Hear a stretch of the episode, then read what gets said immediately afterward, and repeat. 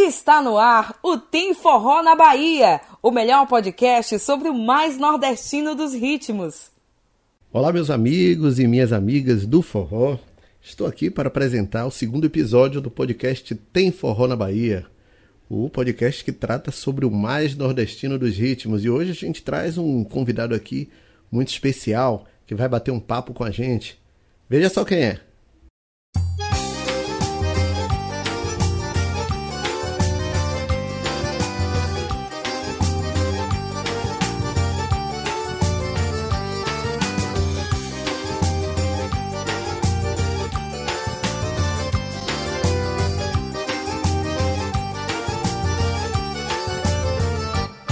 Na minha casa tá sobrando espaço, guardei de mim um pedaço e reservei só pra você. Na minha casa tá sobrando. Então, depois do sucesso do primeiro episódio que a gente debateu a visibilidade do forró, a gente traz aqui o Flávio José.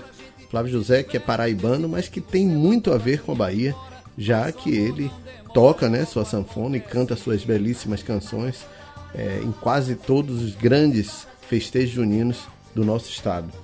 E Flávio José, para começar, eu quero saber quanto tempo você tem de carreira e como é que foi deixar uma profissão, já que você era bancário, funcionário público, para poder abraçar é, a carreira artística, né? Porque você tinha uma estabilidade e abriu mão disso tudo para poder é, fazer a gente feliz. Muito prazer em tê-lo aqui. Olá, meu amigo, que prazer estar com você aqui, batendo esse papo e respondendo aqui algumas perguntas. Primeiramente, se eu for falar de tempo de música, eu acho que é aí uns 50 anos, né? Porque tenho um pouco mais de 30 de carreira como artista e tenho uns 20 anos de banda de baile, então uns 55 anos mais ou menos. Flávio, eu já falei no início do programa que você é, tem uma ligação muito grande com a Bahia, então eu queria saber qual a importância desse mercado para você. A Bahia tem uma importância muito grande, né? não só para mim, mas como todos os artistas que fazem a música que, é, que eu tenho feito, né? a música autêntica nordestina, porque o mercado é muito grande e o pessoal tem um carinho muito especial por mim e eu também adoro o povo da Bahia, exatamente por isso, porque sempre nos receberam tão bem, né? E hoje, com essa pandemia, a gente fica só com saudade, né? De vez em quando assistindo um vídeo ou outro, né? De, de, dos shows que fizemos pela Bahia. Mas com fé em Deus, isso vai passar e a gente vai retornar a esse povo maravilhoso. Olha, no início da sua carreira havia ainda vinil, fita cassete, né? Onde a pirataria era vista como inimiga de alguns artistas, no caso da fita. E hoje, quem não disponibiliza conteúdo na internet fica praticamente invisível. Como é que você vê essas mudanças, né? Hoje, é, todo o material fonográfico é disponibilizado, vamos dizer assim, entre aspas, gratuitamente para o público consumir. É verdade. No início da minha carreira, eu ainda tive o prazer de trabalhar com fitas, cassete e vinis, né? A pirataria não era tão vista não, porque só começou após o surgimento da fita cassete, né? Mas quando era só o vinil, não, não me lembro de ter pirataria não, né? Olha, eu acho que essas mudanças foram muito válidas, não é? Porque as plataformas digitais, você tem à sua disposição para divulgar seu trabalho, né? não só através é, de áudio, mas também de vídeo. Né? E você não paga nada, né? Está aí à sua disposição. A menos que você queira mesmo detonar, você paga um pouco, mas normalmente não, não é? Então tem uma importância muito grande as plataformas digitais para qualquer artista. Olha, seu público sempre se renova, né? Tem gente de 15 aos 80 anos de idade. E a que você atribui essa diversidade? É verdade, o meu público sempre se renova, né? Tenho fãs, eu diria até de menos idade do que 15 anos, né? Porque Eu me encontro muitas vezes com casais assim que dizem, olha, meu filho tem seis anos, sete anos. Toda vez que ele entra no carro, a primeira coisa que ele pede é para colocar José, José, né? E tenho também de 80 anos, até demais, né? Eu sempre, aqui e acolá, estou sendo solicitado para gravar vídeo para aniversariante de 80 e poucos anos, de 90. Mas é isso, né? Graças a Deus, isso é a prova de que tudo que a gente gravou valeu a pena. Seus hits atravessam décadas, né? A gente vai ouvir agora aqui um trechinho dessa música que é maravilhosa, que embala os corações de todo mundo. Tá tocando aí.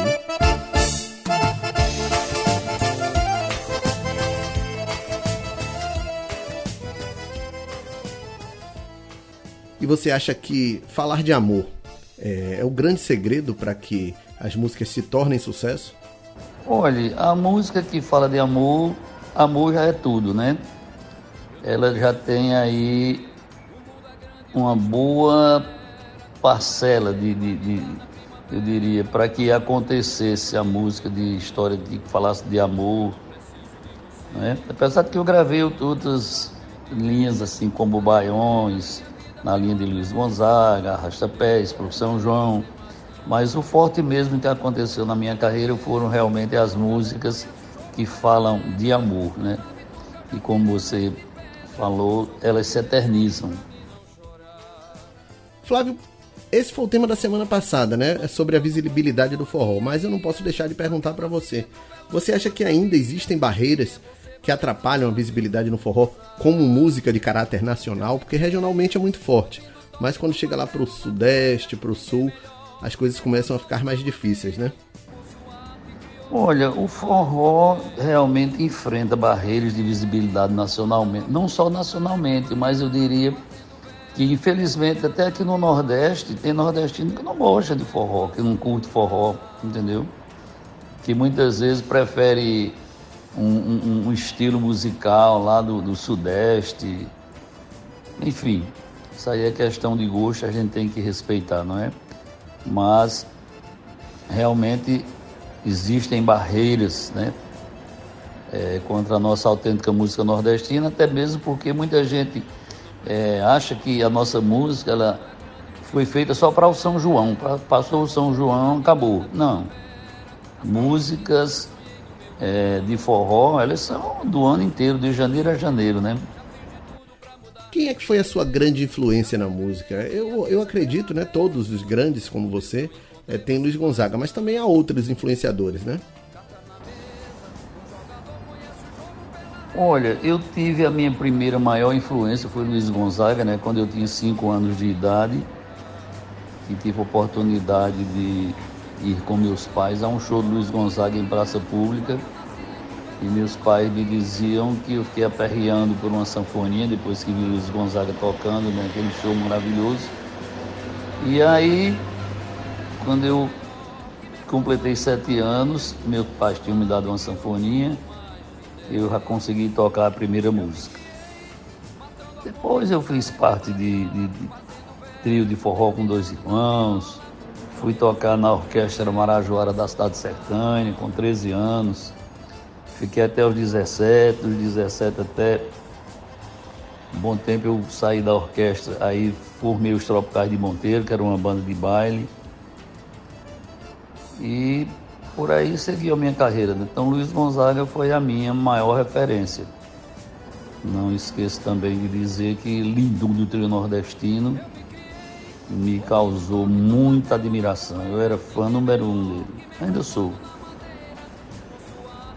Flávio, foi uma honra para mim ter te entrevistado e ter a sua presença aqui no nosso podcast Tem Forró na Bahia.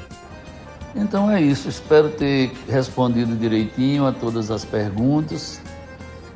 Aproveito essa oportunidade para pedir às pessoas que continuem se cuidando, usando máscara, é? evitando aglomerações, lavem sempre as mãos, com sabonete, bem lavadinhas.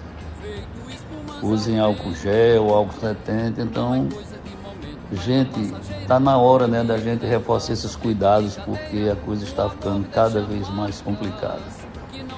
Um abraço grande, que Deus abençoe a todos e muito obrigado por essa oportunidade de estar aqui batendo esse papo com você. Um abraço. Muito obrigado você que acompanhou o podcast Tem Forró na Bahia. Semana que vem a gente traz mais um episódio super especial para você. Até lá. Esse podcast é um projeto da Lei Aldir Blanc na Bahia. Produção, pesquisa e apresentação: Gabriel Carvalho.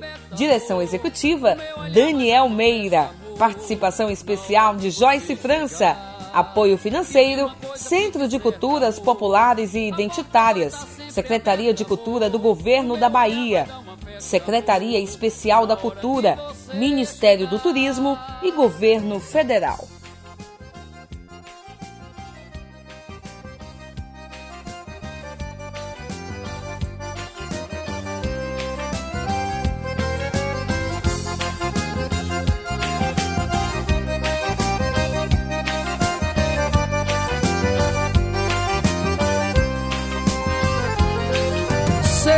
Aí dentro ainda mora um pedacinho de mim. Um grande amor não se acaba assim, feito espumas ao vento. Não é coisa de momento, raiva passageira, mania que daí passa, feito brincadeira. O amor deixa marcas que não dá pra pagar. Sei que errei, tô aqui pra te pedir perdão. Cabeça doida, coração na mão. Desejo pegando fogo, sem saber direito aonde ir, o que fazer. Eu não encontro uma palavra só pra te dizer. Mas se eu fosse você, amor, eu voltava pra mim de novo. E de uma coisa fique certa, amor. A porta vai estar tá sempre aberta, amor. O meu olhar vai dar uma festa, amor. Na hora que você chegar. E de uma coisa fique certa, amor.